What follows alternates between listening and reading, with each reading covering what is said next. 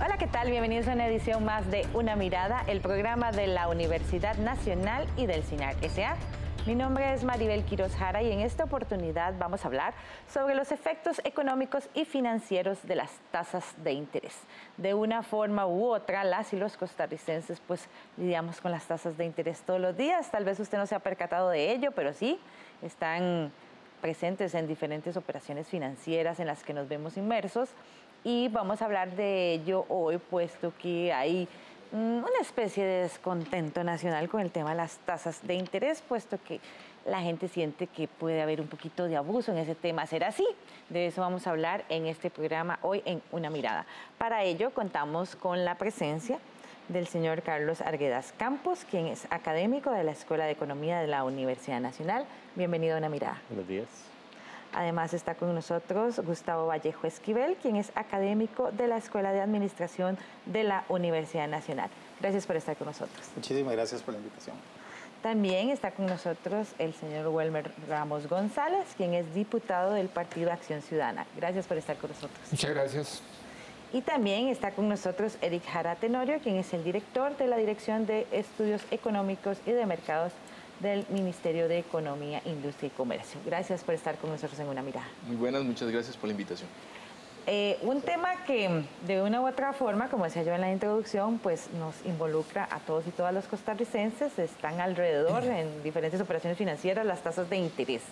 Sin embargo, creo que mucha gente no tiene bien claro de qué se trata. Entonces, antes de entrar en materia de de cómo las tasas de interés tienen efectos económicos y financieros en el país y sobre el proyecto de ley que se está promoviendo para su regulación, quisiera que por favor me ayuden a explicarle a la gente qué es una tasa de interés. Bueno, en, principio una tasa de interés, y si lo vemos desde el punto de vista financiero, es el precio que se paga por el dinero.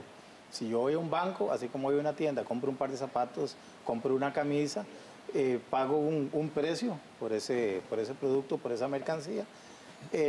a nivel financiero, una tasa de interés representa el precio que yo eh, voy a pagar por ese, por ese dinero. Y es precisamente, el, bueno, y en ese sentido va este, va este proyecto de que hay tasas de interés que se pueden considerar eh, de usura, porque son tasas muy, muy altas, y ahí donde abiertamente podemos decir, bueno, entonces es un precio muy alto que estoy pagando por ese, por ese, por ese dinero. Más si lo asociamos a los niveles en los que ha estado hoy, hoy por hoy la tasa básica pasiva, que es la que calcula el Banco Central de Costa Rica, que anda en los niveles de un, para esta semana, de un 6-15%. Es importante ahí complementar lo que decía el amigo Gustavo de que la tasa de interés es la cantidad de colones que usted devuelve sobre un principal. Si yo voy a un banco y pido un millón de colones, adquiero el compromiso de devolver el principal, que son el millón de colones, pero además de devolver un equivalente, que son precisamente la cantidad de intereses que pago. Y eso lo determina la tasa de interés. Entonces, el asunto que nos sabe aquí es precisamente cuánta cantidad estoy devolviendo por ese millón. No es lo mismo devolver 100 mil colones, que sería eh, precisamente una tasa del 10%, a devolver 30%, que serían precisamente 300 mil colones. Entonces, puede haber una desproporción entre lo que yo solicité como principal y lo que debo devolver como intereses. Y realmente en Costa Rica creemos, y que al menos yo soy un convencido de que estamos o hemos generado un sistema en el cual se nos están cobrando tasas de interés onerosas que exceden la racionalidad financiera y entonces estamos devolviendo mucho más colones por los principales que estamos solicitando. Y creo que eso tiene un efecto enormemente en la preocupación a nivel mundial y que Costa Rica no escapa, el crecimiento económico. Yo sí quería hacer una, también complementar con lo que hablan los caballeros. Hay que también saber que hay dos tipos de interés. Hay una tasa de interés que es, eh, es pasiva y otra que es activa. La tasa de interés pasiva se le va a dar al ahorrante y la activa es la que va a pagar más bien aquella persona que adquirió un préstamo con la entidad financiera. Entonces, la función del banco es eh, captar ahorros y colocarlos la diferencia entre la tasa activa, o sea, lo que pagan las personas con respecto a lo que le paga el banco, se llama intermediación financiera. Entonces, eso es parte también de los conceptos que nosotros tenemos que tener en cuenta. ¿Por qué? Porque muchas veces se toma de parámetro lo que se llama tasa eh, básica pasiva, mm. que es un promedio que hace el Banco Central, una periodicidad aproximadamente de seis meses, ponderado, y a partir de ahí hay establecimientos eh, de rangos para pagar a, la entidad financiera cuando adquirimos un financiamiento. ¿Y cómo se fijan las tasas? Ok, eh, normalmente el, banco lo establece de acuerdo a sus criterios. Eh, debería haber también una relación entre oferta y demanda. Sin embargo, sabemos que esas tasas de interés tienen costos asociados, tiene una prima de riesgo que llama la entidad financiera y a partir de ahí, de acuerdo a las condiciones que hay en el mercado, se fijan las tasas. La tasa básica pasiva también tiene una incidencia importante. Eh, recuerdo hace unos años atrás, cuando se bajó, eh, se pudo hacer una reducción en ciertas tasas. Digo en ciertas tasas, porque habrán otras tasas de interés en las cuales históricamente, y por lo menos con los datos que llevamos en el Ministerio de Economía, se han mantenido constantes. Y es uno de los temas que creo que vamos a tocar acá. Por ejemplo, las tasas de interés en tarjetas de crédito. Esas tasas se han mantenido prácticamente constantes en el tiempo y comparadas a otras eh, formas de financiamiento son eh, muy altas. Hay un tema que es cómo se forman esas tasas. Eso es una pregunta creo que de las medulares que tenemos que contestar. Los mercados hay diferentes formas de estructura de mercado, no todos son de competencia o competidos.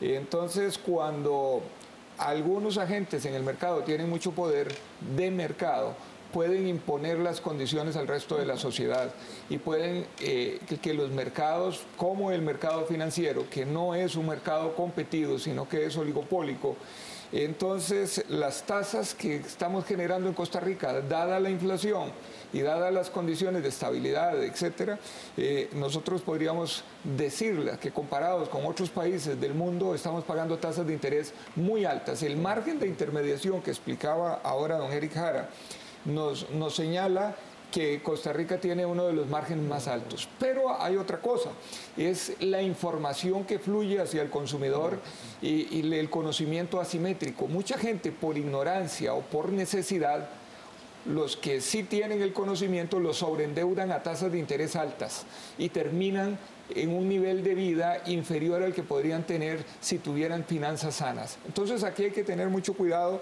porque se da un, eh, fenómeno de sobreendeudamiento que ya está señalando el Banco Central en este último programa macroeconómico que dice nuestra economía no tiene dinamismo a causa de que las familias tienen poco poder adquisitivo y están pagando demasiado en deuda y eso le quita fuerza para comprar bienes y servicios y mover el mercado. Hay, hay un tema interesante también, unido a lo que dicen los compañeros, es que como, y está relacionado con cómo se fija la tasa de interés. Sí. Como precisamente no es un mercado de competencia perfecta, donde la oferta y la demanda regula, porque cuando hay oferta y demanda y el mercado es de competencia perfecta, si alguien cobra un precio superior, el mismo mercado lo va a obligar a bajar ese precio. Pero como la estructura no es de competencia perfecta, sino que es más un oligopolio, dicho por la misma Organización de Cooperación de Desarrollo Económico, en el estudio económico que hizo para Costa Rica en el año 2018, o sea, que el sistema bancario es oligopólico, no es eficiente. Entonces permite que todos se acomoden a un precio más alto. Y en el centro está de que entonces nuestro sistema financiero permite margen de intervención más altos porque no son eficientes.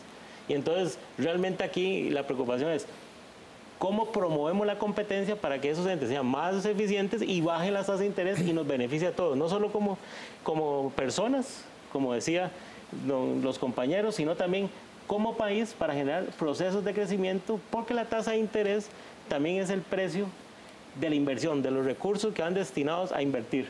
Entonces, si eso está muy alto, el parque industrial nuestro, que es microempresarial, tampoco va a tener producciones de financiamiento para inversión. Entonces, realmente son varios temas los que tenemos, los que hemos estado en los últimos años permitiendo como sociedad y realmente no es, realmente es producto de que el mercado no es un mercado como se supone la teoría de competencia perfecta, de oferta y demanda. Así es. y a nivel del sector financiero, sí, sí, hemos, sí hemos investigado el, el caso de la eficiencia en cuanto a la al, cambio de tasas de interés, porque el sistema bancario tiene eh, referenciada la, tasa de interés de sus créditos, en este caso los, de los préstamos, lo tiene referenciado la tasa básica. Vemos, hemos notado la, la eficiencia con que cuando se ajusta la tasa básica pasiva, va para arriba, de inmediato se ajustan las, las tasas de los créditos. Sin embargo, cuando esa tasa de interés baja, no es tan eficiente en, cuanto, en cuanto a tiempo. Esta eficiencia también se puede, se puede, se puede asociar también a lo que es la, la buena distribución de la riqueza que se tiene que dar en el, en, el, país, no solamente distribución de riqueza, sino también de distribución de oportunidades para todos los, para todos los habitantes. Entonces, mi punto es, así de eficientes como es el sector financiero, de ajustar las tasas hacia arriba, tiene que ajustarlos eh, también este, para abajo y así va a estar beneficiando un montón de, gente, todas las personas que tienen sus créditos con eh, referenciados a la tasa básica. Sí, un tema realmente de interés nacional del que vamos a seguir hablando. Ahorita vamos a ir a una pausa, quédese con una mirada que ya volvemos.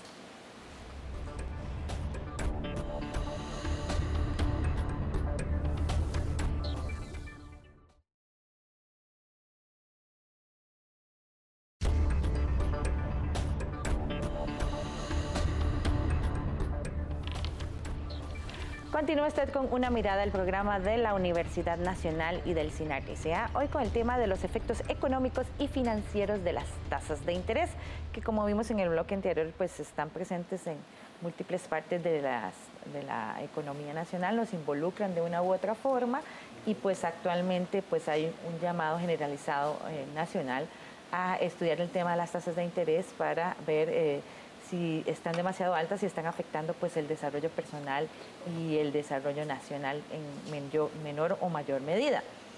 Em, cuando se habla de que es necesario revisar los niveles actuales de las tasas de interés, em, se habla de que para, porque esto tiene un efecto directo en, el desarrollo nacional. ¿En qué sentido?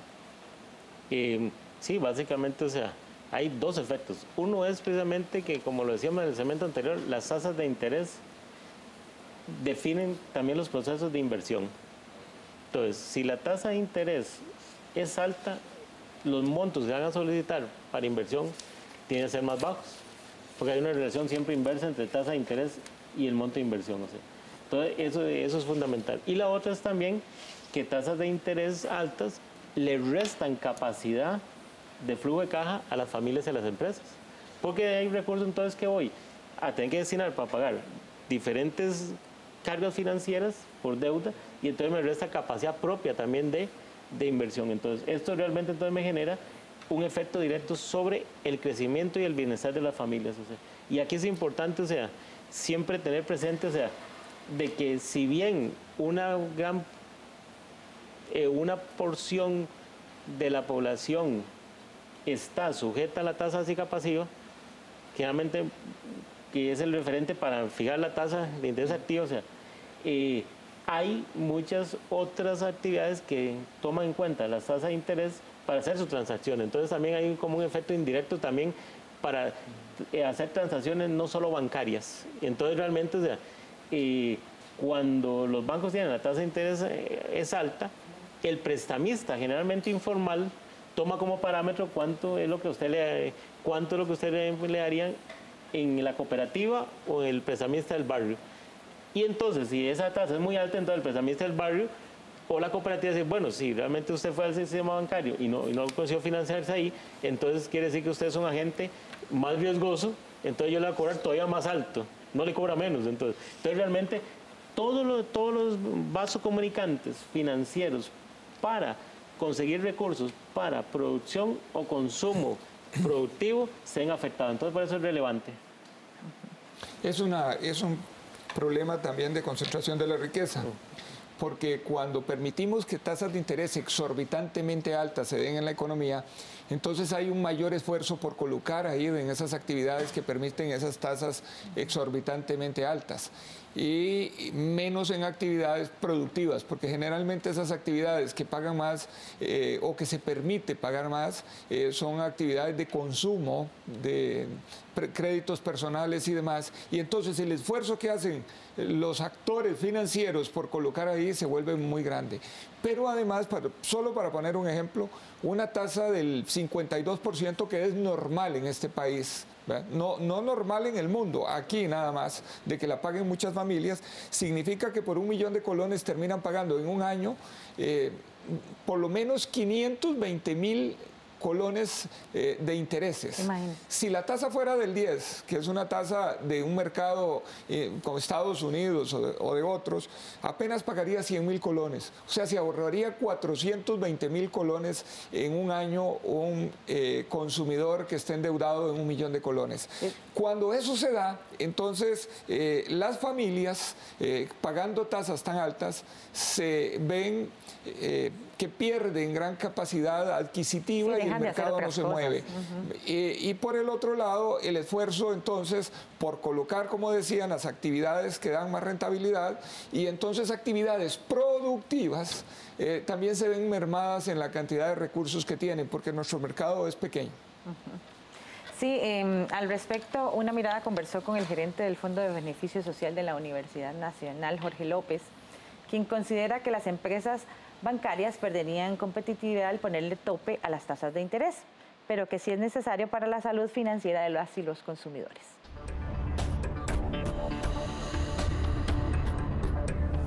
Y en este momento tenemos una coyuntura bastante difícil, una posición económica difícil en el país, donde vemos un déficit fiscal, eh, uno de los más elevados de las últimas décadas, y también se acompaña de eh, la escasez de un verdadero plan de contingencia del gasto público. Esto ejerce una presión muy fuerte sobre las tasas. Y hoy por hoy vemos al gobierno eh, rescatando, más bien tratando de obtener recursos, eh, colones, para sufragar este gasto público. Eh, y, esto ejerce una presión suficiente, bastante fuerte. Ahora, volviendo a la pregunta original, si, si es viable más bien un control sobre las tasas de interés en tarjetas de crédito, lo primero que habría que establecer, según dice la asociación eh, bancaria, es el mecanismo de saber hasta dónde son cubiertos sus gastos operativos y cuánto debería ser el rendimiento que debería obtenerse. Esta fórmula no es tan sencilla, primero de obtener y después de darle seguimiento, eh, requiere de bastante trabajo. En este momento la ABC decía también que eh, no es tan fácil eh, ponerle un tope a las tasas, porque eh, se perdería la libre competitividad. Pero efectivamente, hoy el país está muy endeudado en colones y en dólares y sí necesita un respiro, sí necesita que se haga una revisión sobre las tasas.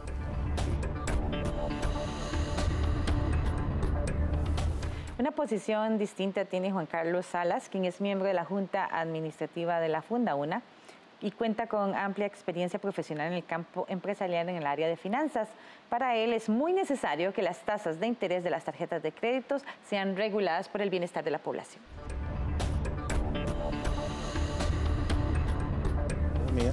que hay un proyecto de ley que pretende reglamentar o regular las tasas de interés. ¿Por qué? Porque sí creo que están a la libre, me parece que sí, que uno como usuario, y sobre todo también estuve viendo ahí que la, la Defensoría del Consumidor me parece que es, va a hacer una demanda, una contrademanda también del por qué las sobre todo de lo que son las empresas en este de tarjetas, no solo los bancos estatales, sino los de tarjetas, porque son los que están a la libre y tienen tarjetas. Eh, con excesivos intereses. Entonces sí creo que hace reglamentarlas, por supuesto que sí, donde haya una especie de banda donde diga, bueno, dependiendo del tipo de tarjeta, dependiendo si es nacional o internacional, y dependiendo del tipo de tarjeta viente y su nivel de ingreso, pues entonces reglamentarlas con tasas de interés pues, eh, aceptables, porque no puede ser que prácticamente son intereses de usura. Estamos hablando de un 50%, en un estudio de 257, un 70%, que es bastante, bastante alto. Mucho que discutir sobre este tema. Sí, definitivamente, bueno, si tomándolo, tomándolo desde el punto de vista de, don Jorge Chacón, del, sobre la Asociación Bancaria Costarricense, que dentro de su visión es velar, eh, promover todos los intereses del sistema bancario eh, nacional, no es tanto un problema o una, una, situación de competitividad, sino de, de, utilidades. Bueno, pero a nivel social, ¿qué precio se está pagando por se, está pagando por, por, los créditos, por, los préstamos que estamos, eh, que estamos eh, solicitando. Ahí podemos ver una, se, puede dar perfectamente una, una cadena, porque vemos eh, tasas de interés altas, representan cuotas mensuales que tenemos que pagar mayores. A la hora de hacer el, análisis, de, el análisis de crédito, como todo es estandarizado a través de la, de la SUJEF, la parte del estudio, del estudio crediticio, si yo no cumplo para un banco, no voy a cumplir para el resto de bancos del sistema bancario nacional. ¿Qué quiere decir? Que se me va a imposibilitar construir la, la vivienda. Si no construyo la vivienda, no, no voy a contratar al ingeniero, no voy a contratar a la empresa constructora y si esa cadena la seguimos con el, a nivel empresarial también y la seguimos con, con, con varios eh, sectores, va a haber un estancamiento en cuanto a la, en cuanto a la producción nacional. Ahí, ahí es interesante porque a mí me llama mucho la atención que cuando tocamos esos temas, lo enfoca viendo Gustavo de que es un tema de utilidades. Y en economía se llama beneficios extraordinarios. Estoy ganando una utilidad mayor, mucho mayor de, de lo que el costo y la utilidad normal que cualquier negocio debería realizar. Pero siempre lo llevan al tema de la bancarización. Es interesante, pero curiosamente, o sea, están generando el efecto contrario.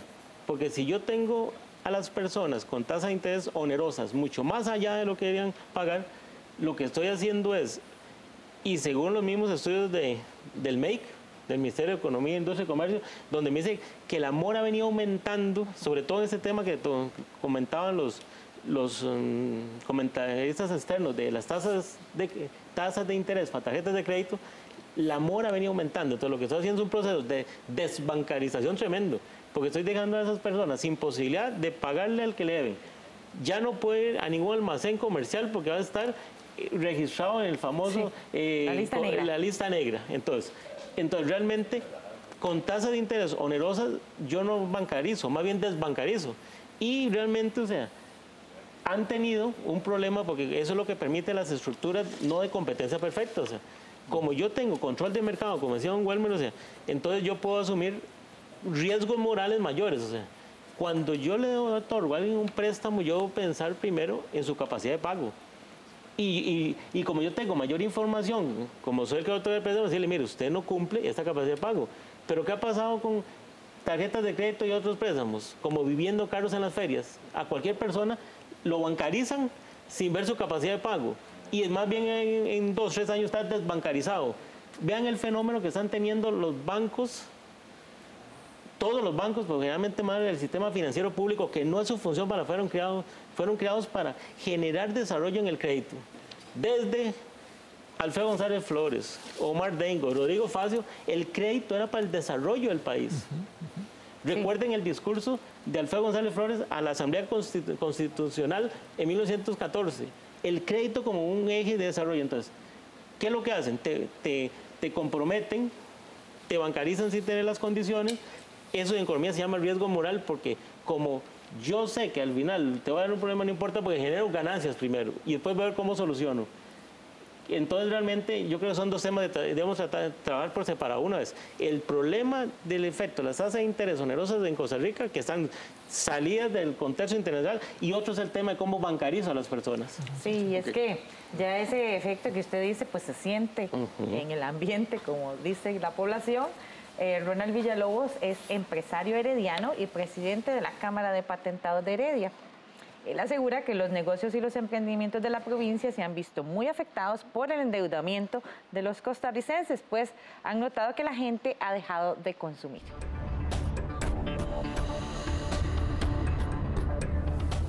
Claro, claro que sí, porque el consumo ha venido a menos. Hay una recesión económica en este momento muy fuerte y eh, ya la gente no quiere endeudarse más. Entonces, eh, las tarjetas son de crédito, no de débito y eh, los consumidores de mi negocio comercial y de todas las pymes y mi pymes pagan en un 90% con tarjeta, para no decirle un 100%.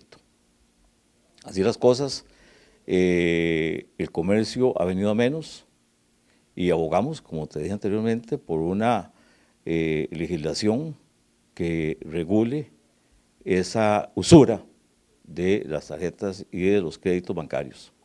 Y las tasas más altas son de usura, son de usura. Y eh, no, en este momento la legislación no puede hacer nada, los tribunales están atados de manos porque no pueden hacer absolutamente nada porque no está establecida una tasa de usura en este momento.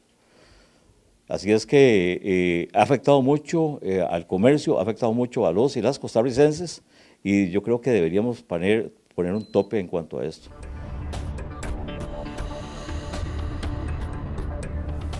El MEIC y la Asociación de Consumidores de Costa Rica ha hecho un llamado constante sobre este tema.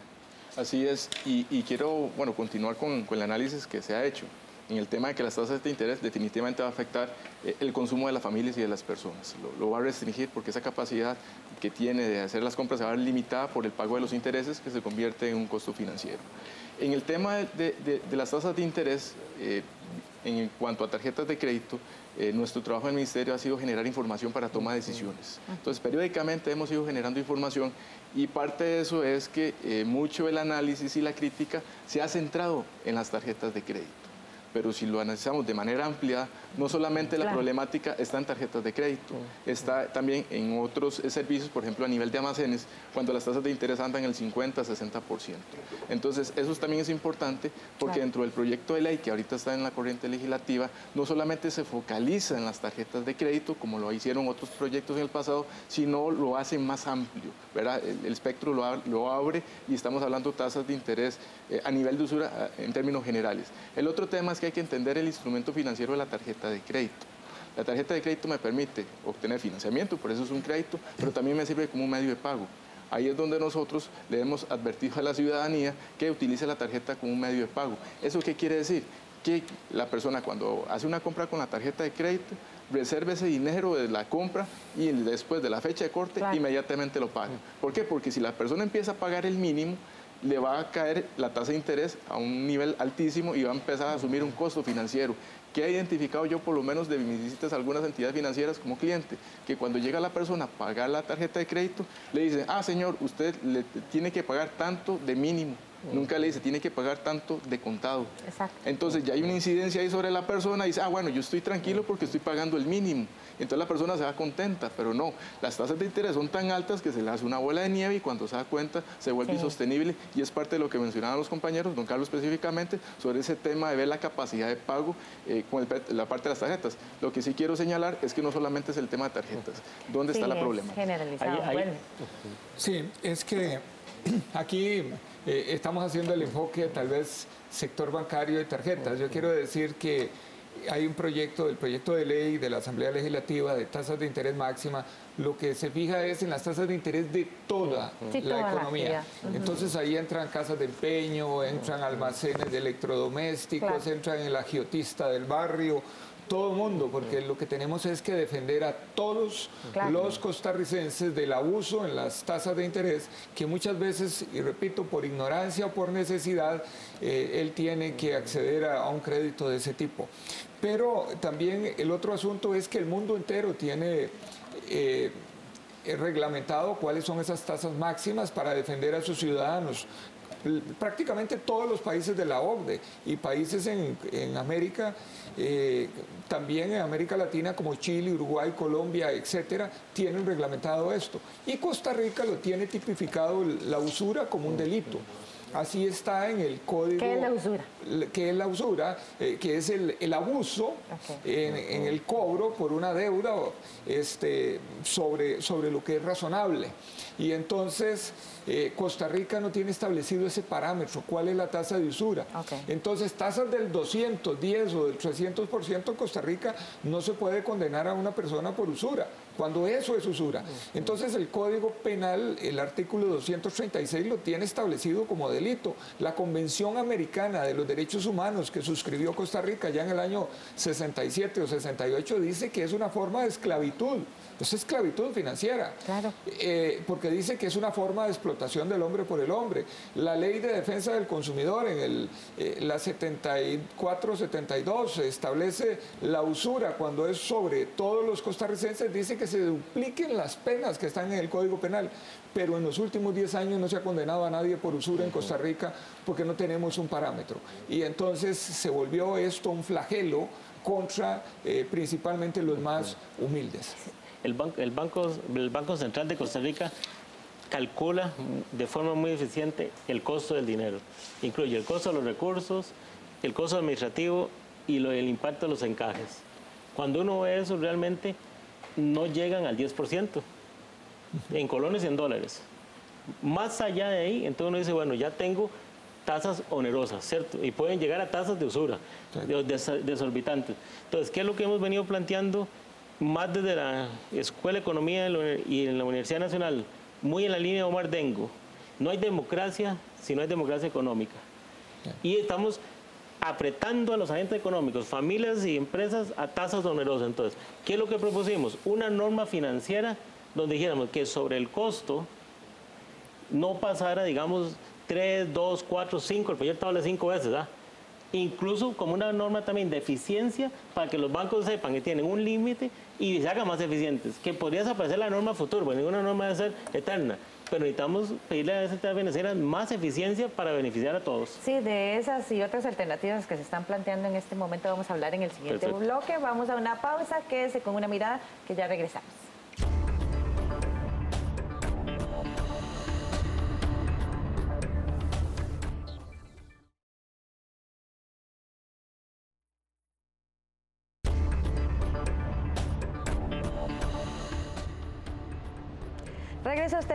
Mirada al programa de la Universidad Nacional y del CINAR SA. Hoy con el tema de los efectos económicos y financieros de las tasas de interés. Hemos visto a lo largo del programa, bueno, eh, cómo esto afecta a la gente, principalmente en lo que tiene que ver con tarjetas de crédito. Sin embargo, pues hay otros eh, aspectos de la economía nacional que también se están viendo afectados por el tema de las altas tasas de interés y la falta de regulación en este sentido. Sin embargo, eh, es de todos sabidos que eh, no solo la gente se endeuda con la tarjeta de crédito, sino que además después busca otra deuda para eh, refundir y pagar las tarjetas, eh, con el objetivo de mejorar la liquidez de los deudores. Al respecto nos comenta el gerente del Fondo de Beneficio Social de la Universidad Nacional, Jorge López, quien indicó que aproximadamente el 45% de los préstamos que Fobeso brinda es a funcionarios universitarios que desean refundir deudas para tener mayor liquidez.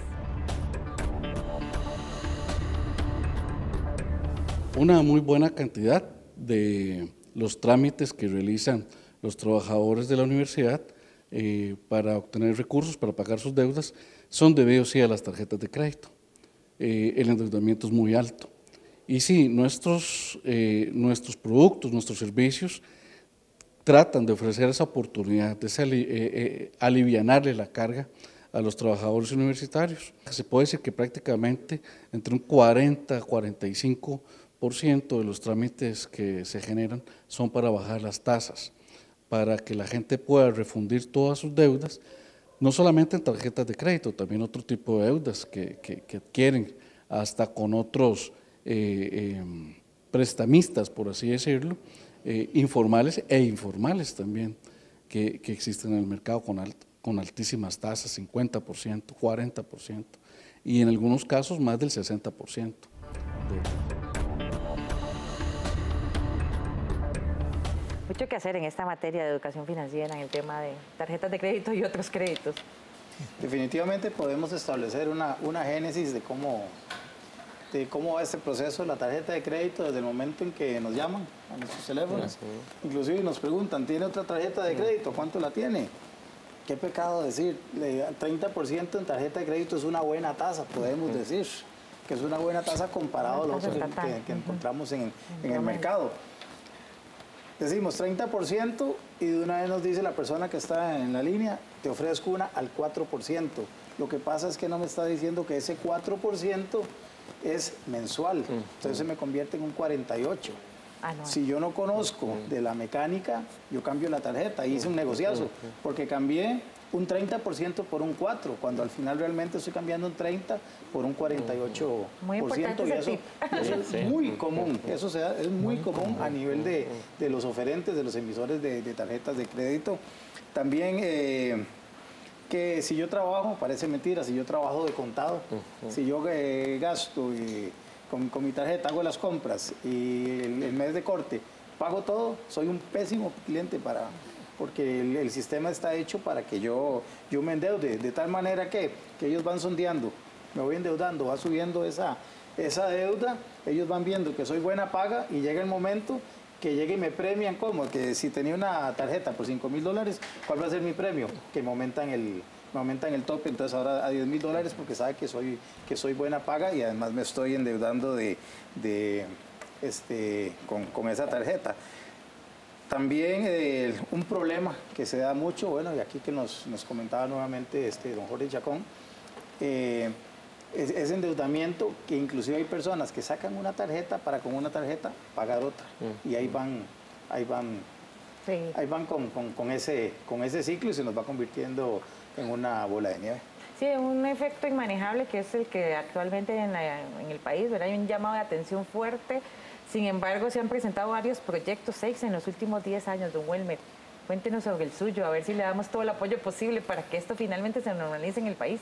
Sí, el proyecto es para regular la tasa de interés máxima que se pueda cobrar en Costa Rica, independientemente de quién sea el prestamista o el deudor, es una tasa para toda la economía, porque si dejamos un portillo abierto ya eh, por ahí se va a ir el, crédito a tasa de usura.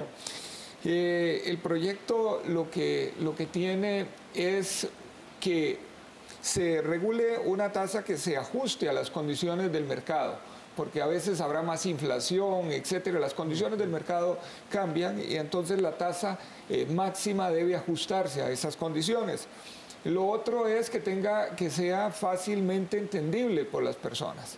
Y entonces, eh, en este sentido, es que el Banco Central hoy en día está en la elaboración de una metodología para facilitarnos el cálculo de esa tasa y establecer el cálculo. Sería el Banco Central el que la, el que la determine junto con el Ministerio de Economía. ¿Por qué las dos? Porque el Banco Central regula los intermediarios financieros y, que, y, y vela por la por la salud de los entes financieros, pero el, Ministerio de Economía vela por la salud y defensa del consumidor. Entonces tiene que haber ese equilibrio, por eso tienen que ser ambos los que están. Nada más para, para dar un ejemplo, hoy en día eh, eh, Colombia la tasa máxima es 30, eh, Uruguay tiene 32, Corea tiene 24.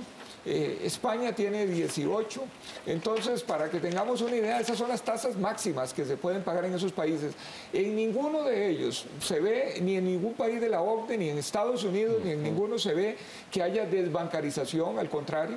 Aquí lo que queremos es hacer una economía más dinámica para que ganen todos. Ganen los entes financieros, ganen todos, pero ganen dentro de un margen que también tengamos eh, la defensa del consumidor de frente y no lo dejemos que se sobreendeude a tasas de interés eh, exorbitantes que lo hacen caer en esclavitud financiera. Y si hay otras naciones que tienen vasta experiencia en este tipo de regulación, ¿por qué en Costa Rica no ha sido posible?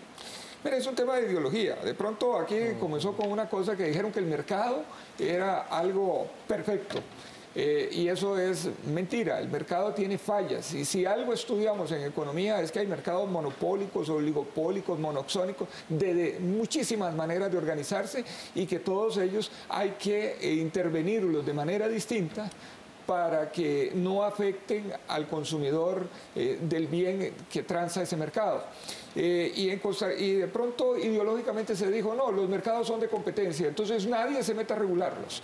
Y este es uno de esos casos, y es uno de los casos que está impactando en concentración del ingreso, en que esta economía no crezca a tasas de interés, eh, a, tasas de, crecimiento importantes, eh, y que está metiendo a muchos consumidores en problemas. Pero más aún, termino con esto, hoy en día hay una gran desbancarización producto de las tasas de usura. Eh, tasas elevadísimas hacen que un consumidor caiga muchas veces en deuda, ya queda manchado en la central de información crediticia y ya no es sujeto de crédito para nada en un banco. Ojo que si tiene una demanda judicial también los recursos que ponga se los quitan porque se los embargan. Entonces queda desbancarizado.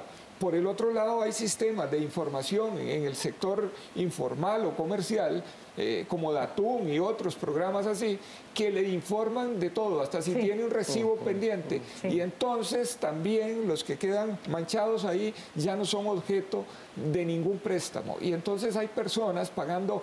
Eh, alquileres altísimos que tienen capacidad para comprar una vivienda, pero que no son sujetos de crédito porque están, estuvieron manchados o están manchados todavía en el sistema. Esto más bien hace desbancarización. Desbancarización es tener, es tener los servicios del sistema financiero, no acceder a préstamo a tasas de usura.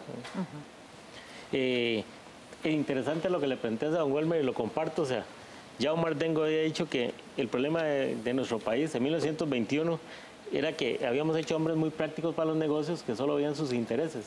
Y ese es un tema de intereses, ¿verdad?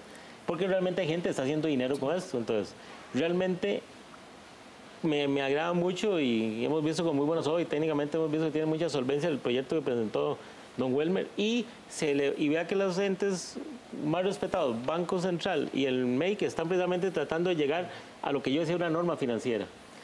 El precio máximo tiene la ventaja que no te obliga a cobrar ese precio máximo, te obliga a, ponerte en una tasa de interés por debajo. Entonces, en buena teoría, la norma financiera es el, tipo de interés precisamente pasivo más los costos que mencioné anteriormente y uno se puede dar cuenta del margen de ganancias extraordinarias.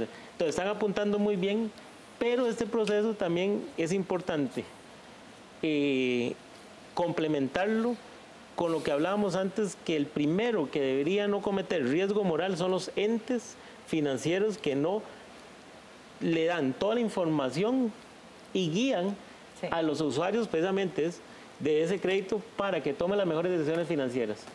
Y una de ellas es analizar muy conscientemente su capacidad de pago. Entonces hay un tema también de que hay que trabajar todavía más en temas de educación financiera. Sí, definitivamente hay que trabajar en ello porque la gente debería evitar endeudarse desde mucho antes de que le llegue la oferta de la tarjeta de crédito. No es así. Y ahí le tengo un aspecto adicional. El análisis que hemos hecho hasta el momento ha sido enfocado desde la oferta de lo que ofrecen las entidades financieras, inclusive las empresas privadas que dan financiamiento. Es más, desde lo que ofrecen entidades informales también porque estarían cubiertas dentro de una tasa de usura. Pero el tema también hay que analizarlo de manera más integral y verlo desde el lado de la demanda. O sea, ¿por, qué las personas están accediendo? ¿Qué, ¿A qué están accediendo? ¿Cómo están haciendo la administración de sus recursos? En, en esa línea, eh, la administración lanzó el mes de febrero una estrategia nacional de educación financiera, sabiendo que no es un problema que lo resuelve solo el Estado, necesita acompañamiento y necesita apoyo de otros actores, por ejemplo, la misma academia, la misma empresa privada, las mismas entidades financieras, para lograr educar al, consumidor, porque si una persona, por ejemplo, no lleva un presupuesto, difícilmente va a entender cuál va a ser la repercusión de las tasas de interés sobre sus finanzas. Entonces, a partir de ahí hay que iniciar. E inclusive uno diría, debemos de empezar inclusive con los más chiquititos, chiquititos, perdón, los que tienen cuatro, tres años, para irles inculcando la importancia de la educación financiera, la importancia de ahorrar para invertir a futuro. Esos elementos son los que hay que también promover. El, tema eh, del análisis y, este esfuerzo que se está haciendo por, por, el lado de la oferta es muy importante, pero por el lado de la demanda también hay mucho que trabajar. Yo tal vez quería decir algo. El proyecto tiene la firma de 36 diputados de la Asamblea Legislativa. Eh, el diputado David Gurzón del Partido Liberación Nacional es uno de los impulsores e incluso cita una parte de la Biblia que creo que Nehemías 5 donde habla de la usura y, creo que él es este, uno de los que ha estado eh, impulsando este proyecto. Doña Maya Antillón, la anterior, la tras anterior ministra de de Economía también tuvo un proyecto presentado en la Asamblea Legislativa. Así que esto ya es una inquietud que viene de mucho tiempo. Es una inquietud nacional, don Gustavo. Recomendaciones para la gente para que maneje mejor sus finanzas. Definitivamente, definitivamente lo que es caer, lo llamaría nuevamente así en la trampa del pago mínimo. Eso no, no nos permite salir de, de una deuda por tarjeta de crédito porque el sistema está hecho la fórmula está hecha para más bien endeudarnos vía tarjeta de crédito y a través de los intereses, como bien se expuso, a través de los intereses que cobran, imposible, imposible salir o, muy difícil. Cuando ya estamos con el problema es cuando tenemos que ordenarnos para empezar a hacer frente, para empezar a hacer pagos a esas, de, esas, de, esa, de esas cuotas. Seamos malos clientes, más bien, paguemos de contado, utilicemos la tarjeta, quienes tenemos tarjeta de crédito lo utilizamos, pero a la fecha de corte paguemos de contado. Vamos a ser pésimos clientes para las entidades, para los, los entes emisores, pero vamos a estar cuidando nuestras, nuestras finanzas. ¿Qué, qué, qué ha pasado con estudios que hemos, que hemos realizado? ¿Qué, qué ha pasado con, con, muchas familias? Vía tarjetas de crédito están en la quiebra. O sea, nuestra empresa familiar, las empresas familiares se están yendo a, la quiebra porque no puedo comer, porque tengo que pagar la, la tarjeta de, la tarjeta de crédito. Y ahí es donde, donde ya viene entonces todo lo que don Welmer ahora nos, nos, nos decía que, que ya quedó con, con, esa mancha, entonces ya no soy sujeto de crédito en ningún lado, tengo que recurrir al prestamista del barrio que don Carlos nos, nos comentaba antes, que nos cobra una, una tasa, eh, tasas, de, tasas de interés que, que si estábamos muertos ahí terminan de, de, matarnos. Y muy importante pensarlo dos veces antes de incurrir en una compra a crédito si usted realmente necesita ese hay, bien o servicio. Hay gastos, hay, pero hay inversiones, comprar una casa, este, un paseo, un paseo responsable con la familia, es una, una inversión. Hay una parte que son gastos, cuando voy compro lo, lo último que hay en tecnología porque tengo que, tener, que tenerlo ropa este, hagamos esa diferencia en qué es realmente una, una inversión, estudios o qué es, qué es un gasto, sí, qué es un necesario. Que, esperemos que, que, este programa eh, no solo apoye la iniciativa de don Welmer y otros diputados para que se regulen las tasas de interés finalmente en el país, sino también para que la gente ponga las barbas en remojo y también se ponga a pensar si realmente necesita o no ese, ese bien o servicio eh, que piensa adquirir, sobre todo si lo va a hacer a crédito. Bueno, el tiempo se nos acabó. Muchas gracias a ustedes por acompañarnos, a ustedes por estar Muchas con gracias. nosotros en Una Mirada. Busque más información en www.una.ac.cr y en nuestros perfiles de Facebook, Twitter, YouTube e Instagram. Eh, y le invitamos la próxima semana para que nos acompañe a desarrollar otro interesante tema aquí en Una Mirada. Hasta pronto.